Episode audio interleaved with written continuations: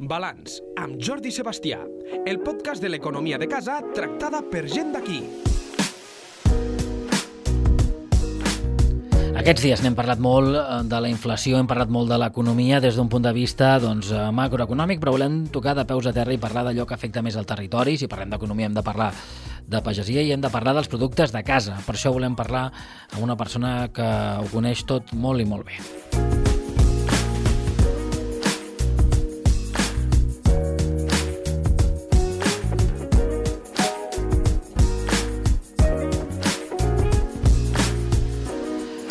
Parlem amb eh, Carmel Mòdol. Bon dia, què tal, com anem? Molt bon dia, molt bé. I vosaltres? Molt bé, molt bé. No vull equivocar amb el, amb el, amb el càrrec, que és el secretari d'Alimentació del Departament d'Acció Climàtica, Alimentació i Agenda Rural. És correcte, eh? No, no m'he no Molt ben dit, a la primera. amb ell volem No és fàcil, No és fàcil, no és fàcil perquè, clar, com que això a més va variant, no? Eh, Sí. tot, tot acaba sent el mateix, que és parlar de, com deia al principi, d'aquest sector tan important com és eh, doncs, eh, els que produeixen allò que hem de menjar i que se les veuen magres a vegades per arribar a final de mes, no? Podríem resumir-ho així, no? Bueno, eh, eh, això és una eh, crua realitat que estem treballant eh, de forma... utilitzant també el que les noves tecnologies ens posen a l'abast, eh? per intentar corregir les disfuncions de la cadena alimentària, perquè és cert, eh, a Catalunya disposem d'un sistema alimentari mm, de productes de gran qualitat i amb un cost, malgrat ara de, hi ha unes situacions eh, especialment complexes, eh? però, però normalment amb un cost eh, realment eh, bo que, que fa que, que de fet els catalans i catalanes destinen un 12% només del seu pressupost, o destinaven fins a poc, a lo que era atendre les necessitats alimentàries, quan uns quants eh, anys enrere s'hi arribava a destinar fins un 40% del, del pressupost familiar. Eh? I aquesta és la qüestió. I això què ha provocat? Pues, en certa manera, que la primera baula, la productora, ho hagi passat eh, molt malament perquè no obtenia una retribució justa pels seus esforços i pels seus treballs. No? I amb això estem, per intentar-ho corregir. Eh, parlem una mica d'aquesta llei de la cadena alimentària. Què és això? Vull dir, perquè això serà molt important per tot plegat, no? Bueno, i a més a més de ter eh, aplicacions pràctiques amb això que està passant dels IBES, amb els aliments i, i dels costos dels aliments amb el, el, el ciutadà o ciutadana consumidora final, no? Eh, la llei de la cadena alimentària, que per nosaltres és una llei, és una llei estatal, eh? però eh, que és una mica ineficient, però té una definició que és molt correcta, que és que diu que cada baula de la cadena ha de percebre per la seva feina, eh, diguéssim, el, la, ha, ha- de poder eh, carregar el, el seu treball aquí, per, per ser molt pràctic. Eh, un pagès eh, doncs li costarà fer el quilo de nectarines eh, doncs X cèntims eh, fer un quilo. Per què? Pues, tot el que eh, ell ha de posar a l'explotació més la mà d'obra, eh, perquè al final la seva producció, que són les nectarines, dividit el que li ha costat de fer-les pel número total de nectarines fetes, doncs diu, bueno, me surt a 35 cèntims. La següent baula, baula de la cadena, que és el, el comerciant que li compra aquesta nectarina, li ha de comprar com a mínim a 35 cèntims i carregar la seva feina i passar-ho a la següent baula de la cadena. De manera que en cap moment es produeixi una degradació de lo que són les eh, condicions comercials. Aquest és el disseny. A la pràctica, eh, les coses són molt més complicades i la dura realitat fa que aquell pagès que li costa 35 cèntims de fer un quilo de nectarines, eh, doncs com que n'ha fet moltes i com que té el mercat eh, apretant i com que a més a més el producte es passa, pues, diuen, pues, si les vols vendre les has de vendre a 30 o a 32, no? Amb la qual hi perd 5 o 3 cèntims per quilo. I um, això és el que ha provocat malestar durant tots aquests anys precedents, un malestar absolutament lògic, no? I, el, i amb el mercat, la llei de la cadena, tampoc i, i entre, perquè les, les lleis del mercat se regeixen per les lleis de la competència i això Europa no, no ha canviat ni deixa actuar de moment als estats. Però ja ho veurem, perquè aquest debat està obert i, i ha de poder s'ha de poder posar cullerada aquí, no? Ara, me preguntaves per la llei de la cadena. Pues lo que, lo que tenim és eh, eh, almenys que eh, hi hagi unes pautes de transparència que facin que la ciutadania actuï també aquí com a element de pressió sobre el conjunt de la cadena. I aquella gent que s'aprofiten d'unes circumstàncies determinades, eh, com per exemple això que he dit de que hi ha una producció d'un producte que es passa i per tant t'apretaré fins que me'l venguis al preu que a mi em convé, no el preu que seria raonable que me'l venguessis, eh, pues que la gent ho sàpiga, que quan se produeixen aquest tipus de circumstàncies puguem senyalar els infractors, perquè al final amb el dia de la mà acaben sent infractors, encara que costa molt de, de, de demostrar això. I per això deia que des del punt de vista de la Generalitat la llei de la cadena, la llei estatal, eh, tenia mancances. La principal mancança és que aquesta demostració que et deia ara és molt difícil de fer.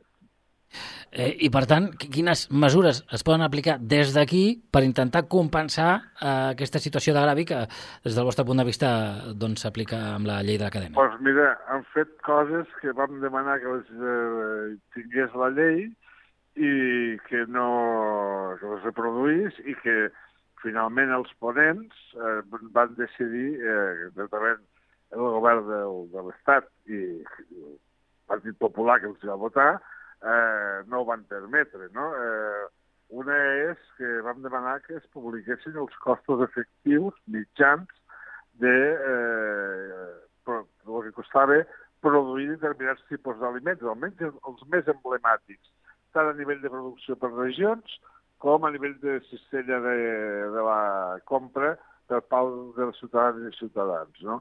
perquè tinguéssim tots unes referències i que la cadena s'hagués de moure al voltant d'aquestes eh, referències.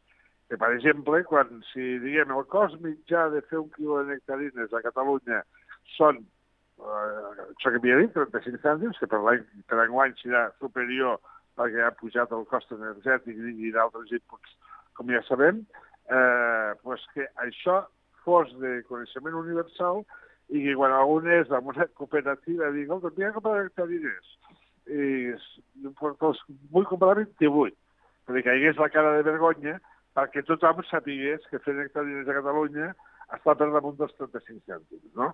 Una mica és això, jugar amb la eh, transparència de les comunicacions, dels costos, del que costa realment fer les coses, perquè hi hagi una, un clima al mercat que eh, dificulti, impedeixi, és molt difícil, però que dificulti les eh, situacions d'abús. Eh, òbviament, eh, despleguem un servei d'inspecció perquè quan aquestes situacions d'abús se produeixin, el que passa és que hi ha les dificultats de demostrar el que ja he esmentat, eh, puguem actuar eh, amb la contundència que fa el cas. No? Però això vol dir que el productor en qüestió ha de portar els números molt ben fets, ens ha d'entregar tota una sèrie de documentació que eh, digui, escolta, a mi m'ha estat, i pugui acreditar que li han estat fent ofertes per davall del cost de producció, malgrat que ell deia quin era el seu cost de producció, no? I que els altres continuaven insistint en comprar-li per davall d'aquest cost. Teòricament, això és il·legal. La llei de la cadena diu que pagar amb algú per davall del cost de producció és il·legal. Eh, sabem que aquestes circumstàncies es produiran i quan hi hagi alguns casos eh, que hagin arribat a, a la sanció i segurament a tribunals, eh, serà quan la, la llei eh, veurem si té capacitat de ser efectiva per erradicar les males pràctiques, que és el que voldríem, o, o, o no ho és realment, que és el que eh, al seu moment va provocar que presentéssim les nostres objeccions. No? Eh, veurem què és el que acaba passant. En, en tot cas, segurament, eh, més enllà d'aquesta llei de la cadena alimentària, per aquesta situació que estem vivint de, eh, tant la pagesia com el consumidor, d'inflació de costos, s'estan fent mesures, no? O s'està intentant buscar mesures per, per intentar pal·liar aquesta situació. No sé per on poden anar. Bueno, les mesures, eh, al final, eh, el producte alimentari el compra la ciutadania i eh, tots el, el sobreesforç que ha de fer per comprar el producte amb un preu més elevat perquè hi ha una determinada inflació i, i està justificada en alguns casos. Eh? Primera, ho he dit jo al començament, a Catalunya sí. és un dels llocs del món occidental on l'alimentació està més bé de preu. Aquí pots alimentar bé amb un cost, eh, diguéssim, no massa... És a dir, que no carregui molt el, la, la teua Cistella. Economia mm. domèstica, diguem-ho així. Mm. Pots... Ara, això, últimament, s'està desquadrant perquè la inflació està provocant, eh, per raons vàries, que vagi pujant els preus dels aliments. I per què pugen els preus dels aliments? Doncs, un pastisser que fa anar un forn d'unes determinades característiques, si li han pujat l'energia elèctrica un 300 o un 400%, i aquell, junt amb, el, amb la massa del pa, és el principal cost que té la seva activitat, bueno, i el personal, el personal no ha canviat gaire. La massa del pa, el, el cereal, sí que li han pujat, però el que li ha pujat molt més és el cost energètic perquè la pujada ha fet espectacular i perquè és un, un, eh, una part molt important de la seva despesa, no? Però ell això ho ha de, ho ha de repercutir al pa, és que no té altra manera de, de tirar endavant, no? eh, les mesures com els que s'ha fet amb el tema de l'IRA als productes que se'ls ha tret, que l'Estat ha assumit que, que passaven a tenir un IVA zero, en la majoria dels casos això ha provocat pues, que una part d'aquesta inflació que s'havia transmès, perquè pujaven els costos energètics, pujaven els costos dels inputs a de les explotacions o de l'obtenció d'un produ producte, eh, el, l'IVA, l'Estat i la comissió els que han deixat de recaptar en benefici de l'economia domèstica. Probablement el, el que s'ha fet de traure l'IVA, que és molt millor que no pas limitar els preus d'una forma artificial, que encara ha ser molt problemàtic, eh, tindria que ser una mica més eh, ampli i que hi entressin aquí productes com la carn o el peix, que també són d'ús de, eh, diguéssim, universal i, i necessaris que tinguin una,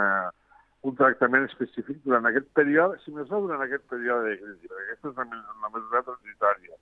I, evidentment, al marge de tot això, per reduir una mica el cost del que representa, hi ha una altra qüestió, i, i que si ho fas d'aquesta manera no carregues els neulers sobre el sector productor, que és el que havia passat moltes altres vegades, eh, és més just, per tant, també hi ha la qüestió de que hi ha una part de la ciutadania del país que, eh, tot i aquestes circumstàncies, eh, comprar aliments eh, se li fa eh, molt difícil, la qual vol dir que s'han d'implementar tota una sèrie de mesures perquè l'alimentació com a dret universal pugui ser exercit per tothom, no? I aquí nosaltres eh, som decididament partidaris de que hi hagi una espècie de moneder públic per l'alimentació en el sentit de, de, de que tinguin les famílies vulnerables, des del punt de vista econòmic, tinguin l'accés a, una, a una espècie de targeta que els hi permeti comprar els, els, els aliments bàsics amb uns preus determinats subvencionats per la seva administració, a part de potenciar l'acció del Banc dels Aliments. Eh, de cara, estem parlant amb el Carmel Mol, que és el secretari d'Alimentació del Departament d'Acció Climàtica, Alimentació i Agenda Rural. De cara a la seva, a la seva faceta, el 2023 segurament hi ha més d'un repte, no?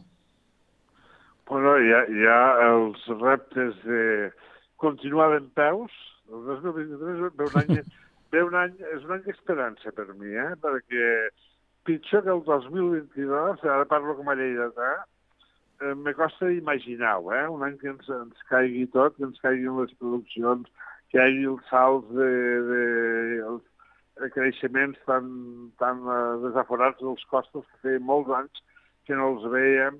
Eh, jo crec que el 23 ha de ser un any que espero desitjo, sincerament, que la guerra d'Ucraïna arribi a un punt ja de, de solució, perquè això també ha influït molt, sobretot el conjunt del sistema alimentari mundial, i ha expressat la seva vulnerabilitat d'una forma molt clara, eh, i d'això hem de treure tots alguna sèrie de reflexions, hem de dir, compte, assegurem a l'entorn del nostre, al, al nostre entorn immediat, al nostre territori, la nostra producció agroalimentària, i que els nostres pagesos, ramaders, pescadors, siguin aquells que ens garanteixen l'alimentació del futur, perquè si hem de pensar en què ja la comprarem fora, com algú deia, a vegades eh, les circumstàncies, la geopolítica fa que tot i volguent no la puguis comprar fora i alimentar ens hem d'alimentar tots cada dia. Vull dir, i espero que el 2023 aquest, aquesta línia de pensament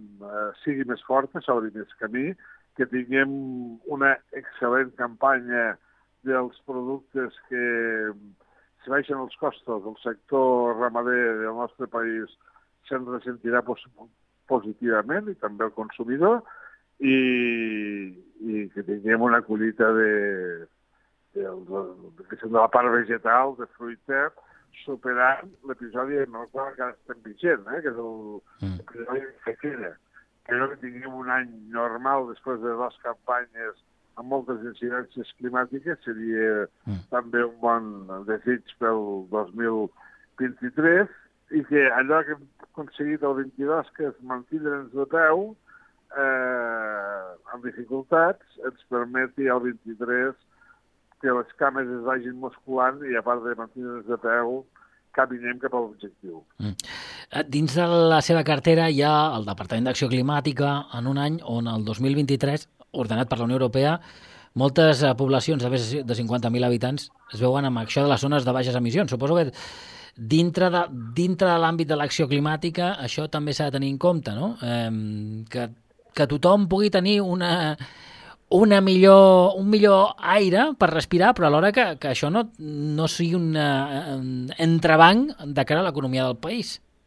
Bueno, eh, aquesta quadratura és la que s'ha de buscar per totes les activitats. Eh? De la mateixa manera que la pagesia està fent un esforç eh, la ramaderia amb, la, amb tot el tema de benestar animal i continua.